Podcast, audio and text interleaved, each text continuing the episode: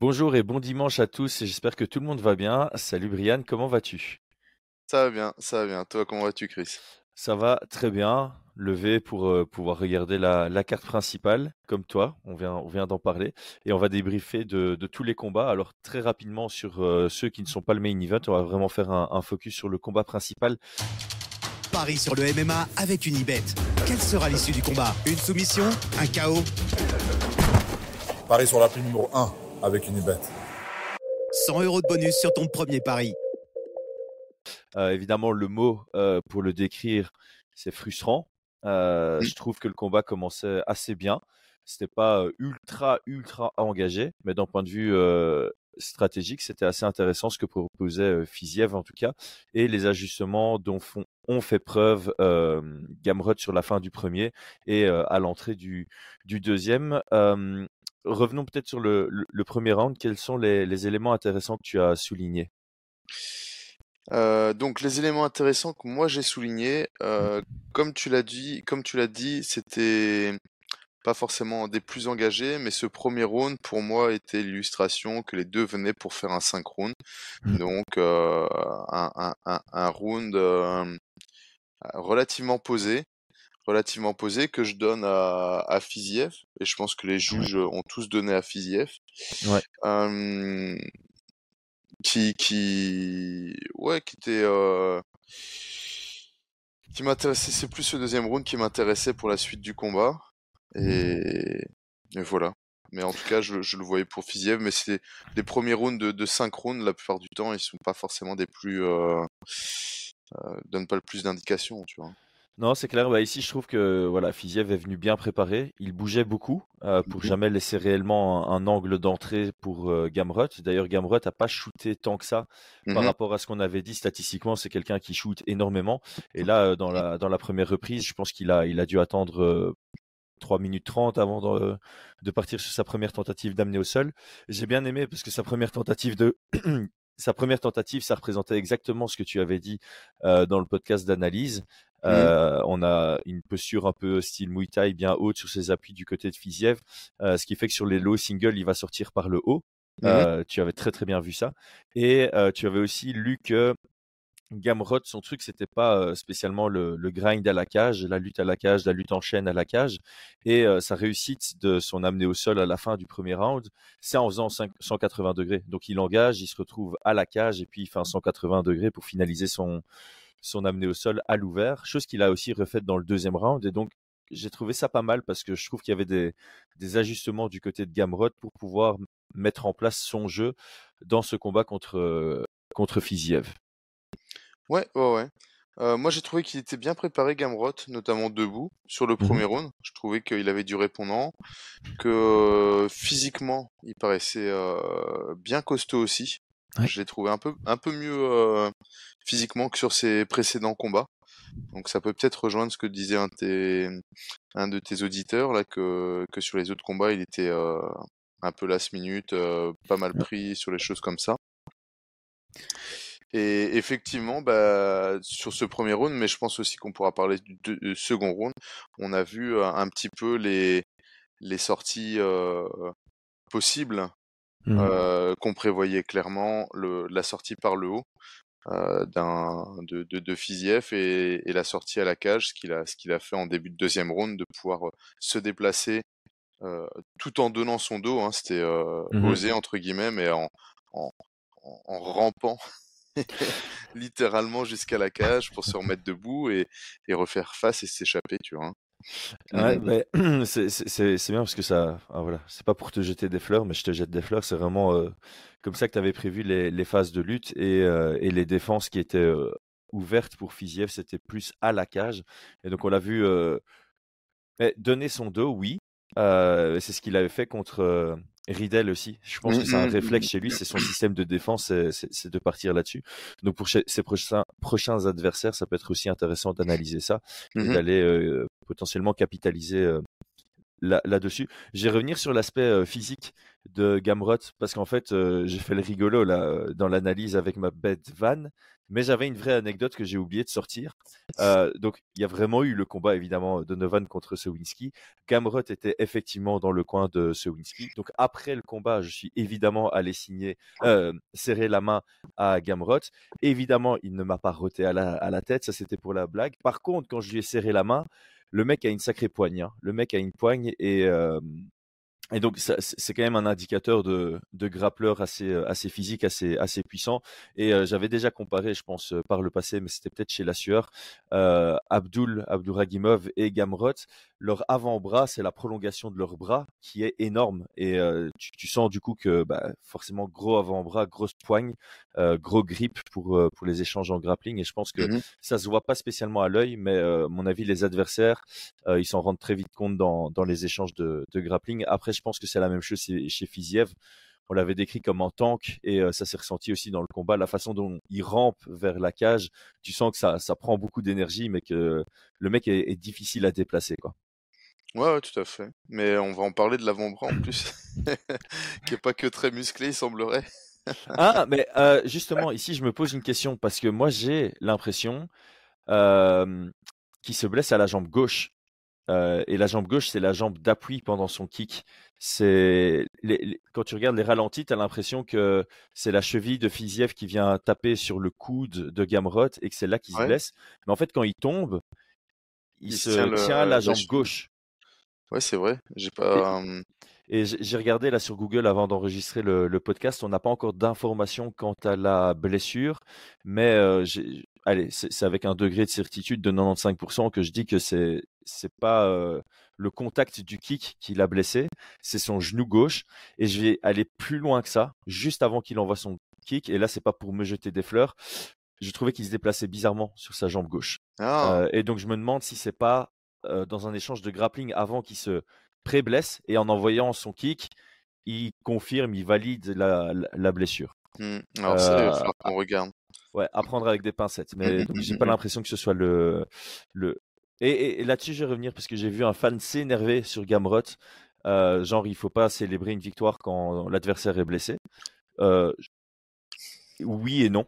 Euh, là, je pense que Gamrot a réellement cru que c'est en bloquant le kick qu'il a blessé Fiziev. Et donc, tu peux partir du principe que ouais, je suis, je suis un gars dur, je l'ai blessé en, avec une défense, c'est une victoire mmh légitime.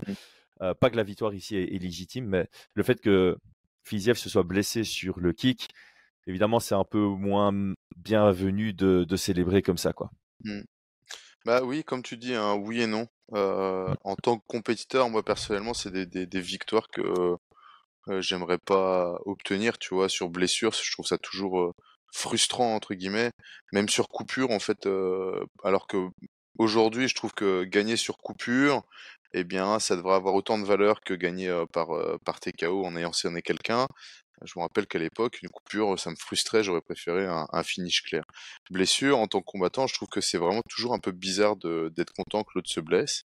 Mmh. Mais aujourd'hui, en tant que, que fan, que coach, et puis même en, en, ayant un peu plus de maturité, je trouve que bah, le le meilleur, le, soir du combat, c'est celui qui arrive au-delà de sa préparation, au-delà de, ses compétences techniques, physiques, c'est celui qui arrive le, le mieux préparé et le plus... Euh, euh, comment dire ça euh, il si tu vois, en, meilleure santé, fit, voilà.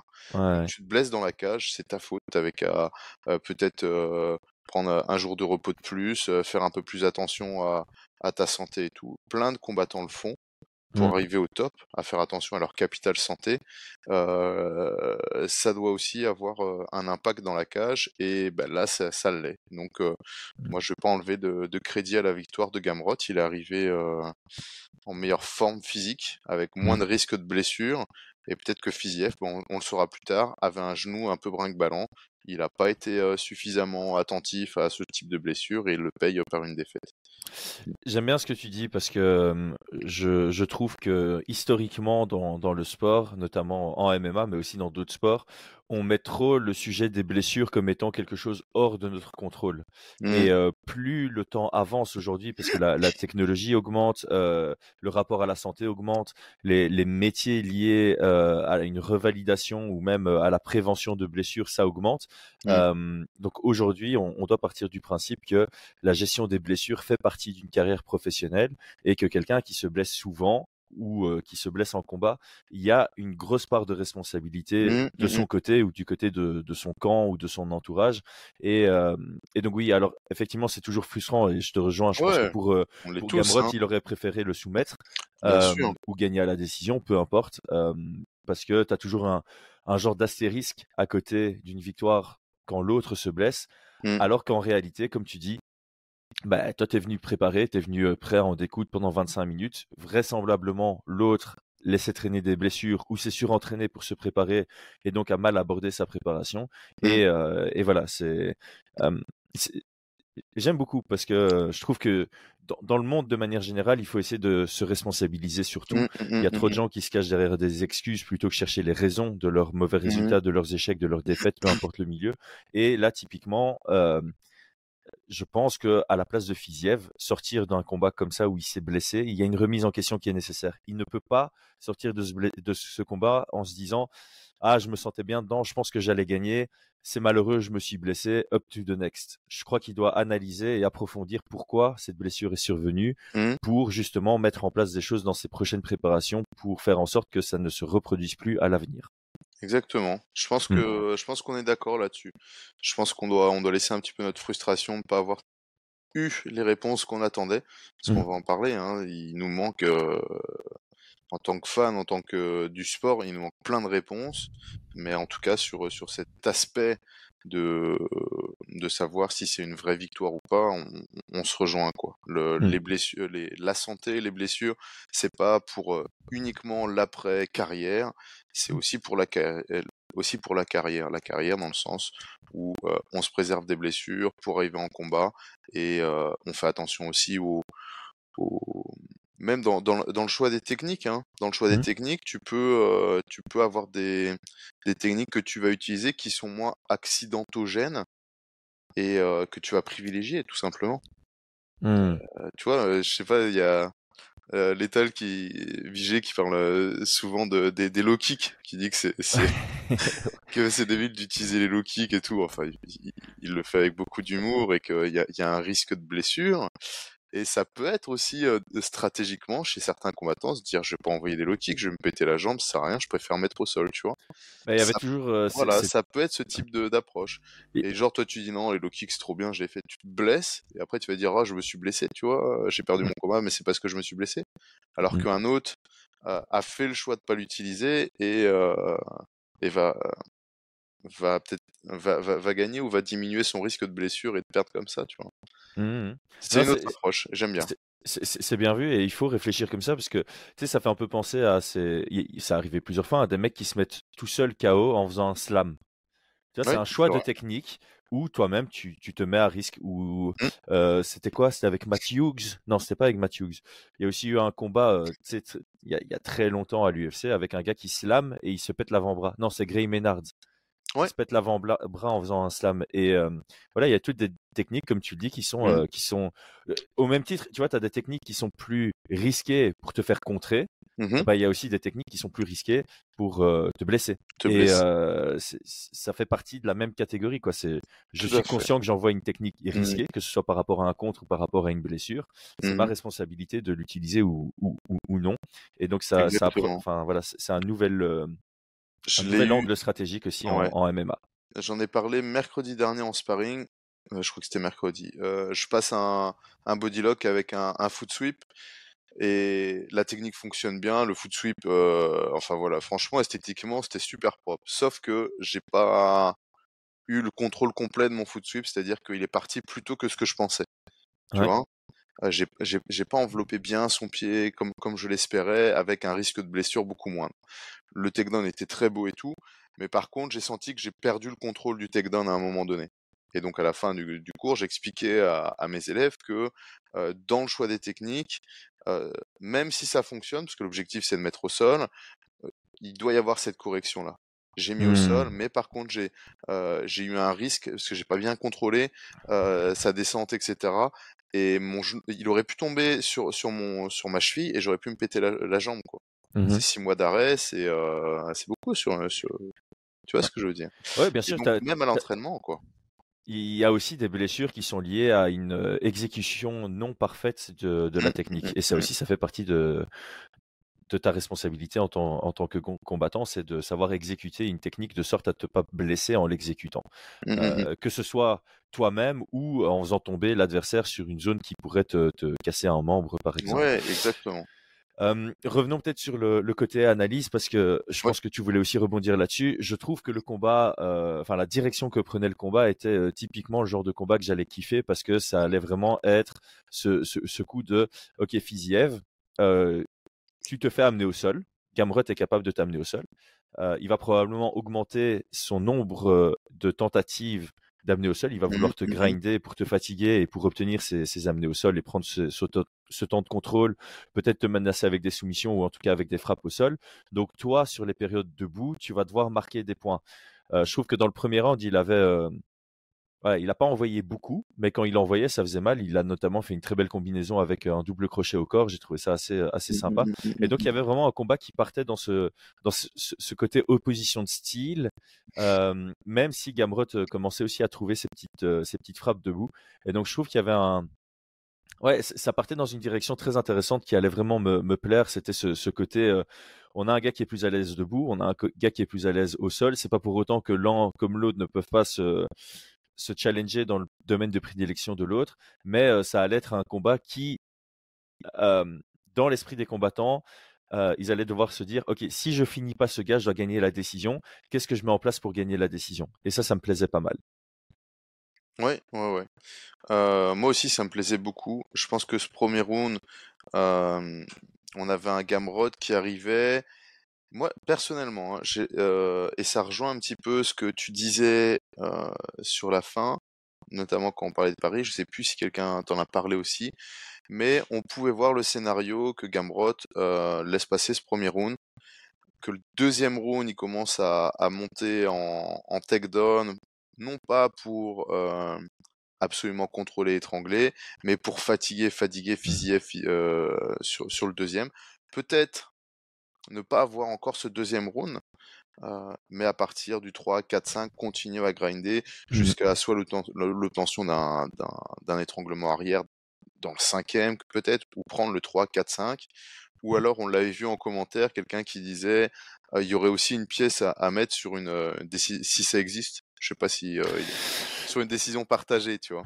Sur, euh, sur unibet.fr, ça n'existe pas, mais c'est vrai que euh, moi, moi qui écoute les podcasts de parieurs euh, américains, il, y a, il y a cette possibilité de parier sur une split. Et je trouve ça assez, assez marrant et intéressant parce que effectivement, tu peux partir du principe qu'un combat va être serré et difficile à juger et mettre ta pièce sur la décision partagée. Et c'est, tu vois, c'est une analyse en soi. C'est une analyse en soi. C'est une analyse que, en fonction de ton point de vue, tu peux voir un combat différent. Tu mmh vois? En fonction de la direction du combat, tu peux avoir des juges qui vont qui vont qui vont scorer différemment. Mmh. Et en tout cas dans les commentaires, je trouvais ça très intéressant, mais elle n'existe pas cette cote. Et j'aurais pu là maintenant, avec ce, premier round et ce début de deuxième round, voir vraiment ce, truc qui se déroule, tu vois. Ouais. Mmh, ouais. Et et, d'ailleurs, c'est un, combat, on, en avait parlé, je ne sais plus si c'était en off ou pas, mais c'est vrai que c'est le genre de combat où tu as envie de te décider parce que les deux cotes semblaient intéressantes, que ce soit pour Fiziev ou pour Gamrot. Et, et là, typiquement, la direction que prenait le combat, c'était, euh, ouais, ça représentait bien ça, quoi. Si tu prenais ta décision de, de, mettre ta pièce sur, euh, sur Gamrot, c'était prouvé que c'était un, très bon choix et Fiziev n'était pas un mauvais choix en soi parce que, voilà, on voyait clairement les chemins de victoire pour l'un comme pour l'autre. C'est surtout ça. c'est surtout ça. Ceux qu'on avait élaborés euh, dans la, dans l'analyse d'avant combat, mmh. ben, ils se sont avérés vrais, en fait, pendant, pendant le combat et les pourcentages étaient, voilà, les, les, pourcentages, une fois que le combat est passé, ils, n'ont plus aucune valeur en soi. Mais, Non, bien sûr. Mais, ça serait intéressant pour. parce qu'on on va, on va en reparler pour la suite, tu vois. Mmh. S'il y a un rematch. Mais là, ce que j'ai beaucoup aimé, en tout cas, sur ce qu'on ce qu'on a pu un petit peu voir sur ce combat, c'est que d'un côté, on avait vraiment, du côté de Fiziev, un aspect technique qui répondrait aux, techniques de, de Gamrot, tu vois, mmh. donc pouvoir sortir par le haut, aller vers la cage, s'imposer en striking, refuser le sol. Et de l'autre côté, chez Gamrot, on, pouvait commencer à voir l'esquisse d'un game plan, d'une mmh. victoire, non pas via des nouvelles techniques ou des techniques adaptées à Fiziev, mais une victoire via l'épuisement de Fiziev sur premier, mmh. deuxième round et une dépense d'énergie qui lui ferait gagner le troisième, quatrième, cinquième, peut-être avec un finish dans, dans, dans, dans, dans la fin du combat, tu vois. Ouais. Mmh, tu veux qu'on parle de la suite? Ouais, je pense que c'est. Je, je, rappelle peut-être le classement lightweight. Ce sera peut-être une bonne base pour la discussion. Donc, on a champion Islam Makhachev, contender numéro 1 qui affronte Islam Makhachev en octobre, Charles Oliveira. Numéro 2, c'est Justin Gaethje, suivi de Dustin Poirier. En numéro 4 et 5, on a Benil Dariush et Michael Chandler. Et avant ce combat, on avait 6-7, Fiziev Gamrot qui vont certainement s'inverser, mais je ne vois pas Gamrot dépasser euh, Michael Chandler avec une. Non. Comme on le disait, tu vois, les victoires sur blessure, c'est pas encore euh, valorisé. Mmh, euh, mmh. Et alors derrière, on va quand même regarder les, les, trois qui suivent en fait. Tsaroukian est juste derrière, Dan Hooker et puis Dawson qui combat le week-end le, le week-end UFC prochain. C'est pas le week-end qui mmh, arrive, mais c'est le prochain UFC qu'on a. Ce sera le premier week-end d'octobre. Bon, moi je veux pas de rematch ici immédiat, d'autant plus que bah, Gamrot sort fit de ce combat. C'est pas le cas de Fiziev qui va devoir attendre. Donc je pense que mmh sur Fiziev, ça sert à rien en soi de se projeter parce qu'on ne sait pas encore combien de temps il sera out. Par contre, pour Gamrot, qu'est-ce qu'on fait? Écoute, ouais. Alors moi je t'avoue que j'aimerais avoir un rematch clairement, mais comme tu l'as dit, il y a une réalité qui est sur, sur une blessure, donc on ne mmh l'aura pas tout de suite. Donc peut-être d'ici quelques temps, 2024, j'aimerais quand même voir ce rematch. Je suis mmh. intéressé. Donc on va se concentrer sur, sur Gamrot. moi, ça me saoule que Chandler se mette de côté pour la monnaie, etc. Tu vois. Moi, c'est un combat qui m'aurait vraiment, vraiment intéressé, Gamrot Chandler. Mmh. Clairement. Moi aussi. Euh, ça me saoule toute cette histoire. Franchement, je trouve, je trouve ça. J'ai envie, j'ai envie que, que l'UFC dise bon, euh, Chandler, c'est bon, ça suffit maintenant. Tu, tu mmh. reprends la compète. Euh, c'est bon, attendre, attendre les, les thunes comme ça, ça va pas, tu vois. Ouais. Ouais, parce qu'en fait, il n'y a pas grand chose comme autre option, tu vois. Justin Gaethje, lui, il peut s'asseoir sur son title shot pour l'instant, j'irais. Après, cette, euh, il est sur deux belles victoires d'affilée, tu vois, Fiziev et, et Dustin Poirier. Mmh. Euh, Poirier aussi, hein. moi euh, j'aime bien. Poirier, Poirier, mais Poirier il sort, enfin voilà, à voir combien de temps il prend out, mais bon, le chaos c'était il y a déjà deux mmh. mois et demi ou deux mois, c'était mmh. fin juillet ou début juillet ce combat, peu importe. C'est voilà, je pense qu'il pourrait revenir début 2024. pour Gamrot, je pense que c'est une bonne, voilà, un bon timing. Rematch avec Darius, moi, je suis pas contre. Hein. Honnêtement, c'était un chouette combat. C'est vrai. Euh, on voit un Mathéus Gamrot qui s'est amélioré depuis. Darius qui a eu sa défaite depuis. Euh, mmh. Pourquoi pas? Pourquoi pas? Parce que si, il faut considérer que si les autres sont bloqués par des raisons euh, stratégiques, mmh Darius est typiquement le genre de gars qui va accepter le combat. sinon, il y a le rematch avec Arman Saroukian, mais il en est où lui, Arman Saroukian? J'ai oublié. Bah, j'ai regardé, il y y a, rien qui est annoncé pour l'instant. Ouais. Euh, moi, je trouve que c'est bien aussi, hein, euh, Tsaroukian, parce qu'il a, il a plusieurs victoires, que c'était un combat serré. Euh, je trouve que ça va pas dans le, dans, dans le sens de, de Gamrot, ça c'est sûr. Ça veut mmh dire qu'il doit défendre sa place alors qu'il vient de, il vient de gravir un échelon, tu vois. Ouais. Mais, euh, mais voilà, c'est l'UFC, hein. L'UFC, euh, ils ont leurs propres intérêts et ils sont pas sur ton intérêt. Et comme, euh, et comme je pense que Tsaroukian est un peu plus euh, bankable à vendre, j'imagine, j'en sais rien. J'en sais rien. Bah, En pour un main event, euh, pour un main event de Fight Night de nouveau en 5 rounds, je crois qu'il y a personne, personne qui va se plaindre d'avoir Gamrot contre Tsaroukian 2. Mm, Euh, mm, mm. voilà, attends, j'ai j'ai revoir Arman Tsaroukian à quoi ressemble son son palmarès, mais en fait deux- depuis sa deux- défaite contre Gamrot, il est sur deux victoires de Deux suite. victoires, ouais, ouais. Euh, voilà, c'est- c'est pas, c'est- ce serait pas abusé, d'autant plus que Gamrot, euh, depuis qu'il l'a battu, ben, il a perdu contre Darius et là il est sur deux victoires d'affilée. Donc ça, mm, ça reste, ça, ça reste justifié. Je, je, je t'avoue que je préfère voir un Gamrot, euh, euh, tu vois, comme on dit, ces divisions des, des légers, c'est les vieux loups et le 109 qui essayent Mm, de monter. T'as vraiment que des vieux loups dans le top. Euh, t'as du 109 et t'en as marre que les vieux loups affrontent les vieux loups et les 109 affrontent le 109. Il faut vraiment tout mélanger. Et donc je préférais, je préférais largement avoir un Gamrot contre un Chandler, contre un Poirier ou un rematch contre Darius pour voir, euh, pour vo- voir où il en est par rapport à Mm. ses, à ses vétérans. Euh, et qu'on essaie d'avoir un peu ce, ce mélange dans le top du classement euh, entre 109 et, et, et vétérans. Ouais, c'est vrai. Je suis, je suis, je suis- je suis assez d'accord là-dessus. Mm. Après, je pense que ben, on a vu hein, sur certains combats, euh, les vétérans, c'est euh, c'est pas des blagues, quoi, tu vois. C'est clair, c'est clair. Euh, on peut dire, ah, c'est des, vét- des vétérans, des vétérans. Et puis après, ben, quand tu vois le vétéran, euh, tu fais une équipe de vétérans, tu fais une équipe de 109 et les vétérans leur roulent dessus, tu vois. Donc, il y a une réalité aussi là-dessus, quoi. Il y a un peu un Ouais. fantasme qui vont. Moi, je vois pas, je vois pas Gamrot euh, passer un gâcheux. Je le vois difficilement. euh, Hmm. tu vois, Benel Darius, on se dit, ah, c'est bien, c'est eu 109 contre un ancien. Bah voilà, il s'est pris un bon knockdown et il a perdu, tu vois. Ouais.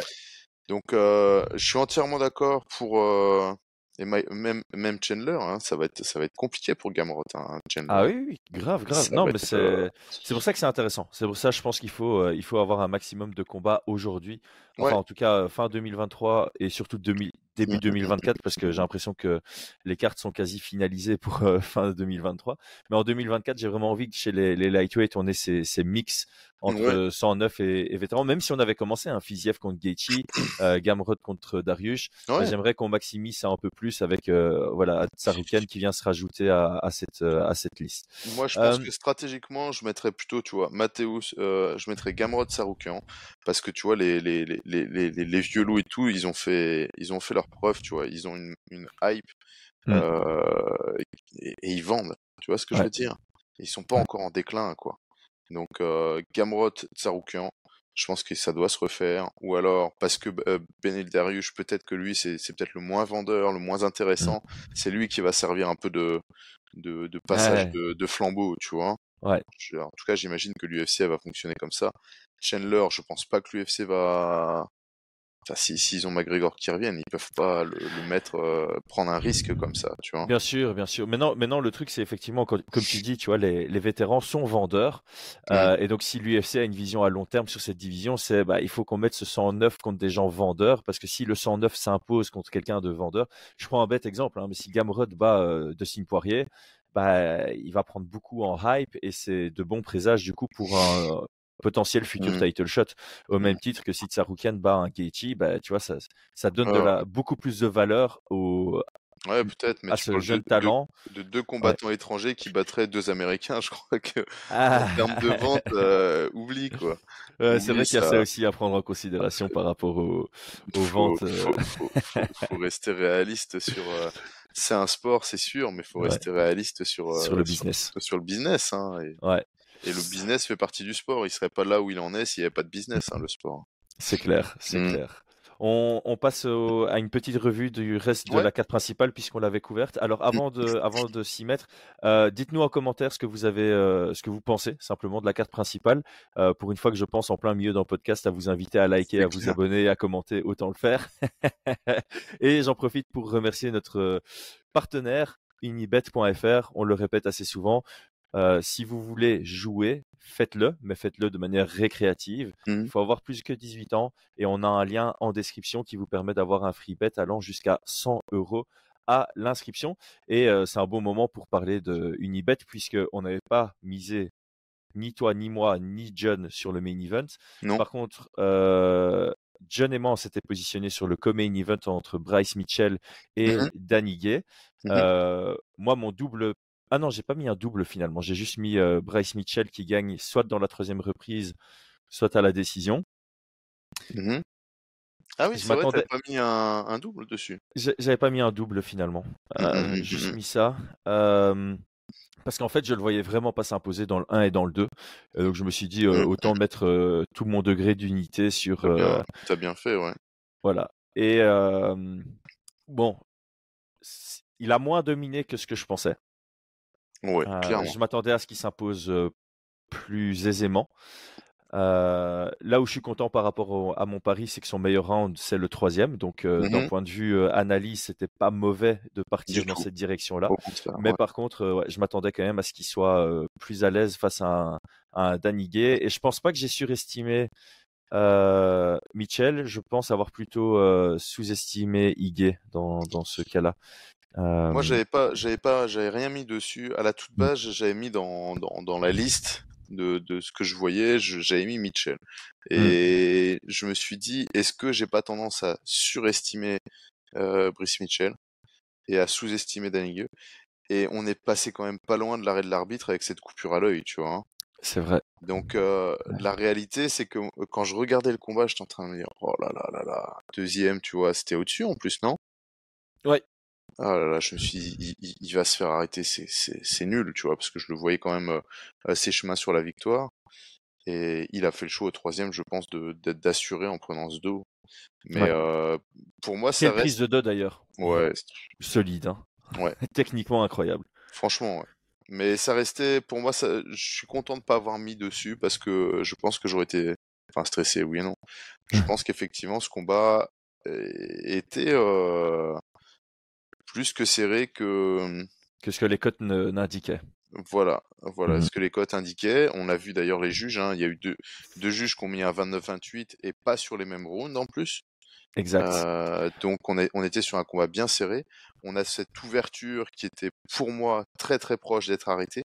Ouais. Il suffisait euh, d'un coup, euh, je pense, euh, supplémentaire dans, à l'œil pour, euh, pour que ça s'arrête. Enfin, on sait jamais hein, comment ça se comment ça évolue une coupure. hein. Ça peut s'ouvrir un peu plus et, Ouais. était quand même bien ouvert.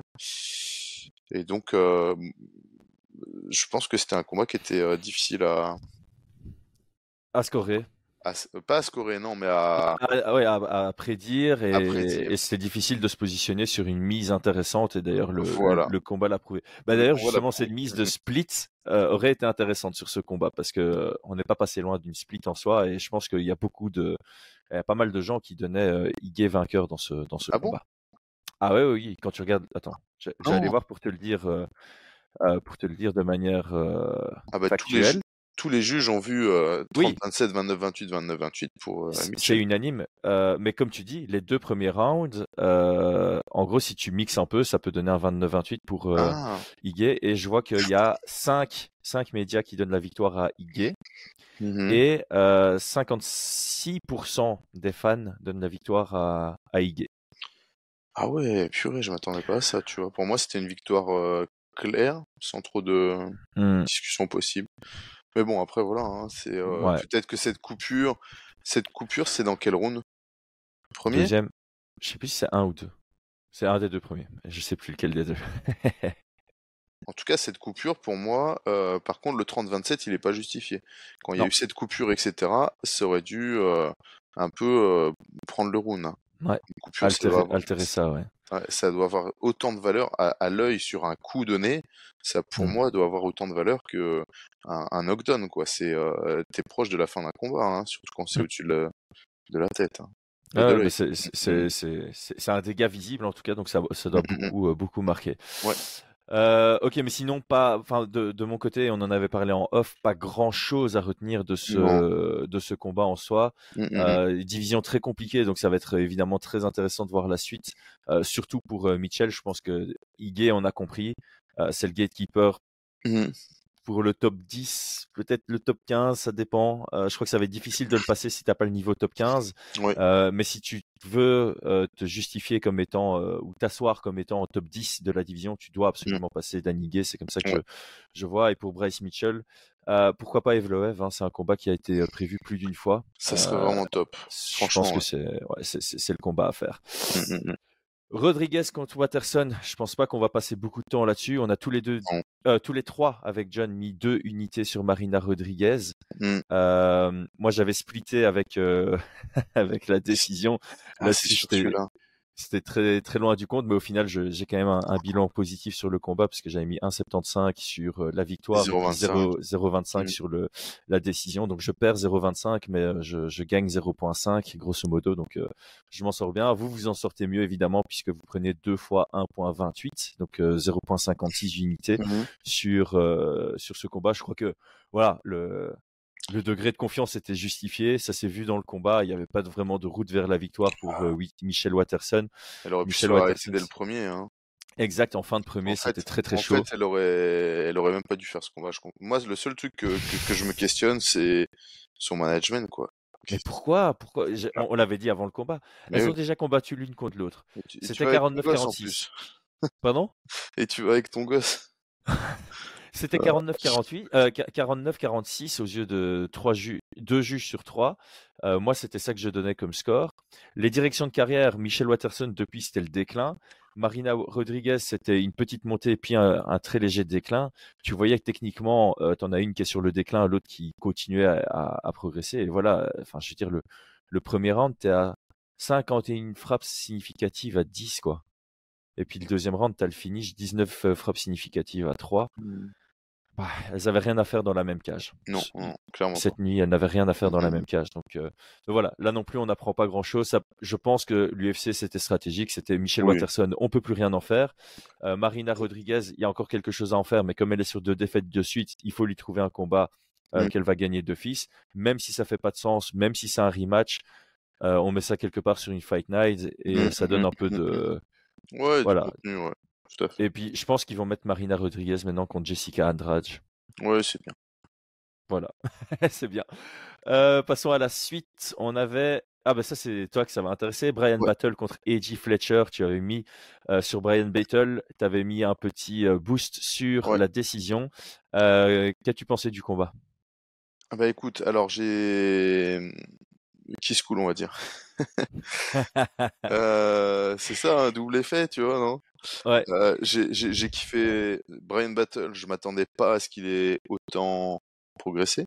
Mhm. Euh, on, en avait parlé, on avait un petit peu étudié sur son jeu. Je l'ai trouvé.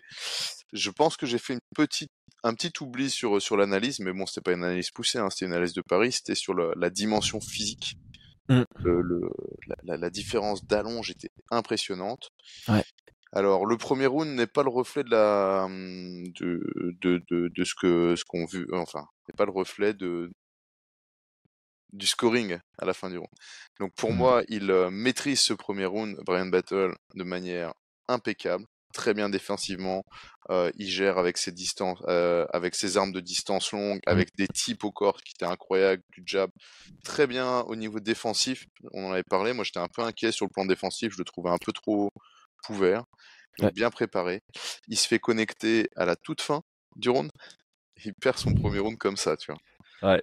sur, sur, sur, sur- un coup dans sortie de clinch, alors que euh, Fletcher, pour moi, était euh, euh, vraiment à la ramasse. Ah, il était inexistant. Ouais, presque inexistant dans ce premier round. Mais en fait, on en a parlé, on l'a présenté comme un, un power wrestler, entre guillemets. Il Mhm. nous a fait une entrée en lutte, complètement téléphonée. Euh, il a voulu le boxer, en fait. Il a voulu le boxer. Je pense qu'il est- s'est dit, il est pas mal ouvert, il est assez grand, je vais pouvoir lui mettre des larges crochets. Mais euh, la garde était là, les, les armes étaient là, c'était compliqué pour lui. Mhm. Cette fin de round, il fallait pas la rater, hein, cette fin de round, parce qu'elle elle, elle change complètement la carte. Et, euh, et, et ça, c'est, c'est drôle parce que ça fait, euh, ça fait écho. Alors pour ceux qui suivaient euh, le Bellator hier, euh, à Sahel, je sais pas si t'as regardé, qui a combattu. euh, C'était trop tôt pour moi. Ouais, Euh, était- Eh bien, il, il- il fait une superbe démonstration. Dernier round, il reste 20 secondes et il tourne, tu vois. Il sait qu'il a gagné le combat. Il sait qu'il a Mm. ses trois rounds. Il s'assure et tout. Et euh, tu vois, des- t'as, t'as, t'as un des, des, des commentateurs qui dit voilà, euh, on sait ce que tout peut changer à la fin d'un, d'un round et tout. Qu'il a, il, il sait qu'il a gagné son combat. Il n'y a pas besoin de- d'en faire plus, quoi, tu vois? Mhm. Et c'est vrai que pour un fan, tu te dis, vas-y, va, va, va te fighter, euh, mets le. KO, quelque chose. Mais la victoire avant tout, et la, l'illustration parfaite d'hier soir, enfin de cette nuit, c'est Brian Battle qui fait une démonstration sur son premier round, qui se prend un knockdown, qui perd son premier round. Euh, c'est pro- problématique hein, dans l'entrée du deuxième. Ouais. Deuxième round, alors là, on l'attendait pas, mais c'est Brian Battle qui met au sol, qui contrôle, qui fait le taf, qui domine complètement Hadji Fletcher jusqu'à l'étrangler. Mhm. Ça, c'était pour moi, euh, voilà, pas, pas, pas forcément très prévisible, tu vois. Un mec euh, de, de, de, de, ce, de cette dimension face à Hadji Ouais. Fletcher, de le, de, le- de le rouler comme ça et de, de l'étrangler comme ça, c'était. euh, Bah, déjà, c'était difficile à prévoir, en effet, et puis ça montre de très belles choses parce que tu l'as souligné. euh, on, voit une amé- on voit une progression dans sa responsabilité défensive debout, même s'il se fait surprendre à la fin du premier round. Donc, c'est Mm, plus sur la mm. lucidité qu'il va devoir travailler. Après, il est encore jeune dans sa carrière professionnelle. hein. Euh, C'était son Sixième combat. Hein? Attends. Ah, Sixième, attends, non? attends, je- euh, Il est à 5-1 à l'UFC, non? Oui, oui, à l'UFC. Je voulais dire dans sa carrière professionnelle. C'était son 13e combat dans sa carrière Ah ouais. professionnelle. Euh, et, et, et alors, on voit aussi un, un jeu qui se complète. Et comme tu l'as très bien souligné aussi, ça c'est très important, il est capable de combattre selon sa morphologie. Euh, Mm, il mm, est mm, très grand pour la division, on l'a- on l'avait dit avant le combat. Et euh, là, il a, il a prouvé qu'il était capable d'utiliser un peu ses, les, les armes qui étaient offertes par la nature. Et c'est- de bon augure. C'est quelqu'un que toi tu suis depuis assez longtemps. Moi, j'avais bien été impressionné par sa capacité dans son combat contre Trijan Gore. Euh, et donc, je pense que c'est un nom qu'on va devoir suivre quand même d'assez près Je dans la pense bien. division. Je pense bien. En tout cas, on a vu un vrai, une vraie progression, une vraie remise en question suite à des petites défaillances qu'il a pu avoir. Et malgré sa victoire, sa dernière victoire, Mm. euh, une correction aussi là-dessus. Et par contre, bah voilà, je pense qu'au niveau des projections, moi je voyais Battle l'emporter. Je le voyais pas aussi facilement, clairement. Donc j'étais Mm. un peu déçu par Hadji Fletcher. Je pensais que Hadji Fletcher allait perdre. Enfin, je voyais ce combat à la décision. Je le voyais pas passer euh, à côté de son combat comme ça, Hadji Fletcher. Mais, euh, mais voilà, très content pour Battle pour, euh, pour la suite. quoi. Ouais, ouais, en plus c'est quelqu'un, je pense, qui veut combattre assez activement. Il a été assez actif depuis qu'il y est, donc euh, voilà, c'est un nom qu'on peut retenir puisqu'il faut pas Mm. avoir une longue mémoire. Euh, dernier combat qu'on va, euh, dont on va discuter, Ricardo Ramos qui se fait soumettre par euh, Charles Jourdain. Euh, Est-ce que ça reflète ce qu'on a plus ou moins ce qu'on avait dit, euh, Charles Jourdain qui accepte trop facilement Ouais. que le combat aille là où son adversaire veut qu'il aille, mais c'est parce qu'il a confiance en ses compétences partout et qu'il est complet. Et euh, ce qu'on avait peut-être oublié de dire, on, on avait dit qu'il était généreux, on avait oublié de dire qu'il était aussi très opportuniste. euh, et ça s'est de plus nouveau prouvé. euh. Pardon? Là, c'est de la générosité, c'est pas de l'opportunisme. Continue. Générosité de Ricardo Ramos ou? Non, de lui, de lui. Ouais, ouais. Euh. Non, mais, mais voilà, j'allais en arriver, euh, j'allais en arriver là. De nouveau une, une guillotine au premier round. Ah, Euh, il l'a cherché depuis longtemps. On a un Ricardo Ramas qui, avant ça, avait du mal à aller euh, menacer avec son Von Flou et qui était plus en mode je me fais menacer par la guillotine que je menace la Von Flou. C'était assez. T'as dit Ricardo Ramas? Si je l'ai dit, j'ai pas fait exprès. Si je l'ai dit, je l'ai pas fait exprès. Ricardo à la ramasse, c'est ça? Maintenant, tu me fais faire des blagues que je ne fais pas. C'est pas Ok. bien ça, Brian. Mais euh, j'aurais pu la faire. J'aurais pu la faire. Euh, ouais, mais clairement, ici, euh, franchement, bah, belle victoire quand même. Écoute, belle victoire. Je pense que l'analyse que tu en avais faite, enfin qu'on en avait faite, elle était plutôt judicieuse dans le sens où effectivement Charles Jourdain, il va un petit peu là où le combat va. Mm. Euh, opportuniste, eh bien, euh, je pense que c'est plutôt généreux comme tu l'as dit. Généreux dans le sens où il y avait une grosse dépense énergétique sur cette guillotine. Euh, oui. moi, j'étais en train de me dire, mais qu'est-ce qu'il est en train de faire? Il va se cramer, quoi. mais il a une telle confiance, comme tu l'as dit, dans ses, dans ses, euh, dans ses skills, hein, dans, dans, dans sa technique, qu'il a pas lâché l'affaire, qu'il savait qu'il pouvait euh, l'obtenir et il l'a obtenu. Mhm. Et euh, franchement, j'étais assez impressionné. J'ai été assez impressionné de. Franchement, j'ai regardé ça avec mon fils ce matin, tu vois. et j'étais en train de dire à mon fils, mais il va pas l'avoir. mais Qu'est-ce qu'il fait? Il va, il va se cramer, il va pas l'avoir. Oh là là, la guillotine, elle est, Et puis au final, je vois que ça tape, je dis waouh, c'est fou quoi. C'est. Mais le, le, le pire, c'est qu'il rate une guillotine, euh, guillotine quoi, juste la tête, et il va finir. euh, donc, allez, je veux dire, mentalement, tu, tu rates une guillotine euh, sans le bras, et puis tu, tu attaques une guillotine avec le bras. Tu as tendance à dire, ouais, mec, euh, tu l'as raté euh, sans le bras, euh, attaque pas celle avec. Et euh, finalement, euh, c'était- t'as l'impression que c'est quasi un neck crank hein, qui a eu une Ouais, grosse, grosse pression. hein. Non, c'était plus un neck crank parce qu'il avait Ouais. pas la la nuque n'était pas couverte par l'épaule, tu vois. Donc Ouais. on n'était pas sur un étranglement sanguin. Hmm. Ce qui est, ce qui est, ce qui est euh, pour l'anecdote, euh, hier en, en, en cours de MMA, on a bossé sur la, la Von Flou, tu vois. On a bossé sur la Von Ok. Flou. Et ce que je disais, c'est que euh, c'est une technique qui fonctionne, qui est déjà passée à, à l'UFC sur, sur des gars qui maintenaient une guillotine alors Mm. qu'ils étaient en side, mais que normalement c'est relativement rare, quoi. Un mec Ouais. qui veut euh, tenir cette guillotine pour essayer de la recomposer, c'est c'est vraiment vraiment rare. Il y en a très peu, mais ça passe à haut niveau. On, on le voit beaucoup plus en, dans, en amateur, en novice, parce qu'ils connaissent Oui. pas bien la Von Flou. Ouais. Et on a bossé sur la Von Flou et je leur expliquais euh, que ben, la Von Flou, elle peut pas euh, se, tu peux pas attaquer une Von Flou en étant, euh, en n'ayant pas bien engagé tes bras, tu vois, en Mm. mettant juste ton, ton, ton épaule dans, dans, dans l'artère et puis en serrant fort. Ça va pas fonctionner. T'as intérêt à, à vraiment su- Plonger. vraiment engager ce bras-là jusqu'à l'épaule, celui que- pour, pour bien coincer, que le, le bras de la guillotine, quasi le coude, il doit être en, en tension, tu vois. Il Hmm. doit être complètement écrasé. Et de l'autre côté, tu dois engager en, en crossface, donc avec ton épaule dedans, mais vraiment bien bien loin. Et à partir de là, c'est euh, ça fonctionne. Et, et je pense que, et ce que je leur disais, c'est que la Von Flou, elle- il faut la, il faut la travailler. Si, si, si elle vous intéresse euh, à avoir dans votre arsenal, vous pouvez pas juste euh, vous dire ah c'est bon je l'ai apprise et puis si ça passe dans un an j'ai essayé de la passer. Non, il faut la bosser, il faut la travailler, il faut la sentir. Ouais, il faut la sentir, parce que la position pour aller finaliser, c'est vraiment une question d'expérience. Hein. C'est une question d'expérience. Et pour Mm. moi, euh, Ricardo Ramos, il était mal positionné, il avait, il avait pas réellement engagé et donc bah, elle pouvait pas fonctionner non plus. Tu vois, elle était euh, trop, trop lâche entre guillemets. Mm. En tout cas, Jourdain m'a réellement impressionné sur euh, sur euh, sur cette confiance qu'il avait dans cette guillotine jusqu'au jusqu'à jusqu'à la soumission. Mm, mm. parce qu'il l'a, il l'a pas lâché, hein.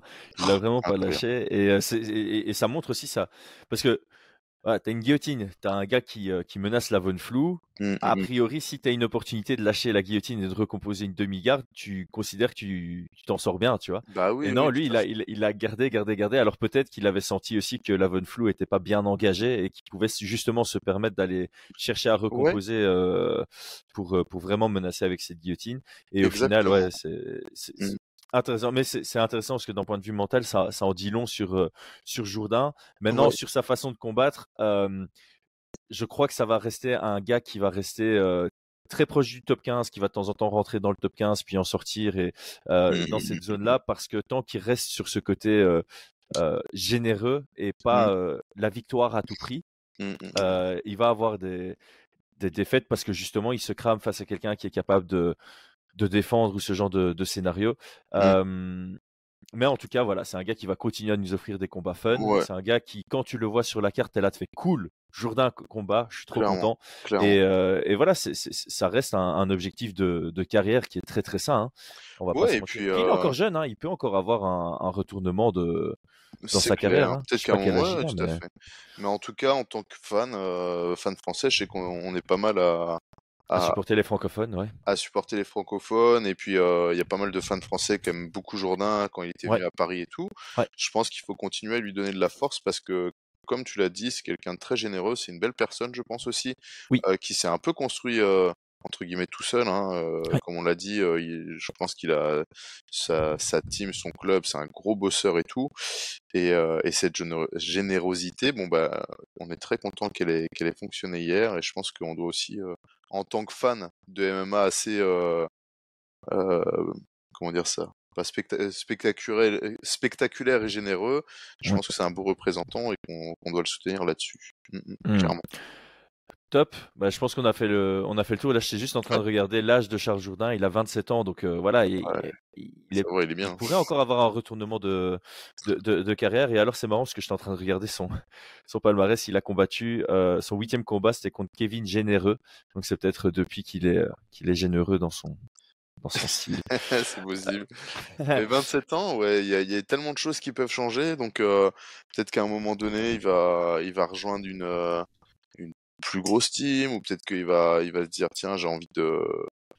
Comme avec Gaethje, hein, quand, quand il s'est dit, ouais, j'aime bien ça. le spectaculaire, et puis ben, en fait, il a rencontré un coach qui lui a dit, mais tu sais que Tu pourrais être champion. on- tu pourrais être champion si tu étais un peu plus euh, stratégique, si Ouais. on travaillait beaucoup plus sur tes forces et qu'on on empêchait ton adversaire d'aller dans tes faiblesses, on pourrait euh, réellement prendre cette ceinture. Peut-être que ça va arriver et peut-être qu'on pourrait euh, le voir gravir, arriver dans le top euh, 10, top 5. En tout cas, je pense qu'il a, il a tout. Il a tout, hein, comme euh, deux, deux- Mm. deux bras, euh, deux jambes et une tête, tu vois, pour, euh, pour arriver Ouais, et puis-. Et puis en plus, il a, je crois qu'il a une personnalité euh, marketable. Ouais. Euh, je crois que Mhm. voilà, si si- s'il y a un revirement de, de carrière dans en mode, euh, je, vise d'abord la victoire et j'utilise mon opportunisme à des moments opportuns, Mm, mm, mm, mm. comme le dit le mot lui-même. euh, je pense que oui, il, pour moi, il a les compétences. Il a les compétences pour rentrer dans Ouais. ce top 10 et y performer.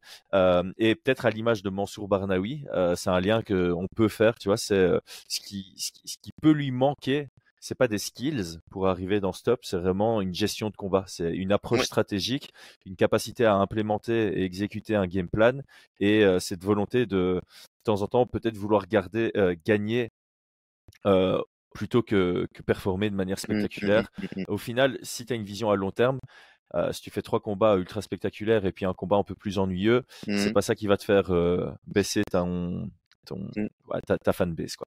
Et comme, et comme tu fais des petits, euh, comme on a fait quelques petits euh, liens avec le Bellator, là, il faut le dire.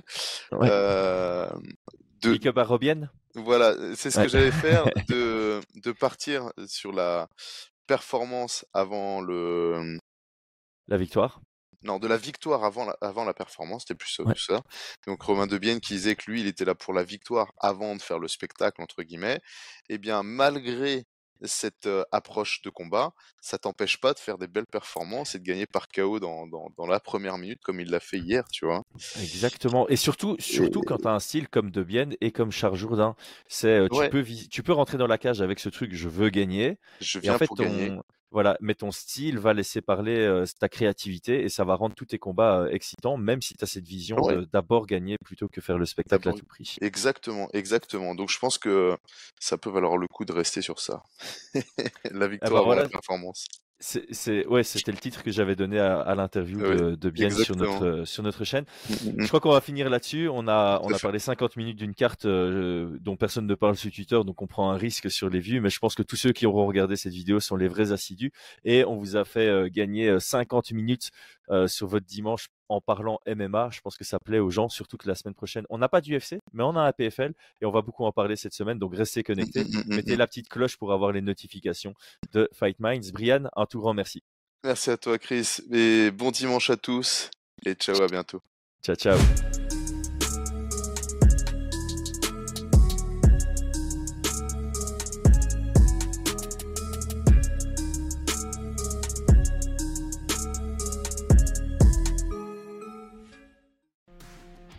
Et c'est tout pour aujourd'hui. L'équipe Fight Minds te remercie d'avoir investi de ton temps pour écouter le fruit de notre travail et de notre passion commune pour le MMA. Nous t'invitons à t'abonner à notre podcast et à nous mettre un petit 5 étoiles si notre travail te plaît, ça nous donnera toujours de la force. Et si tu veux donner un petit coup de pouce à notre projet, parle de nous autour de toi, ça contribuera à notre développement. Nous sommes également sur Twitter et YouTube, viens nous y retrouver pour échanger. A très vite pour plus de contenu sur l'art de la bagarre.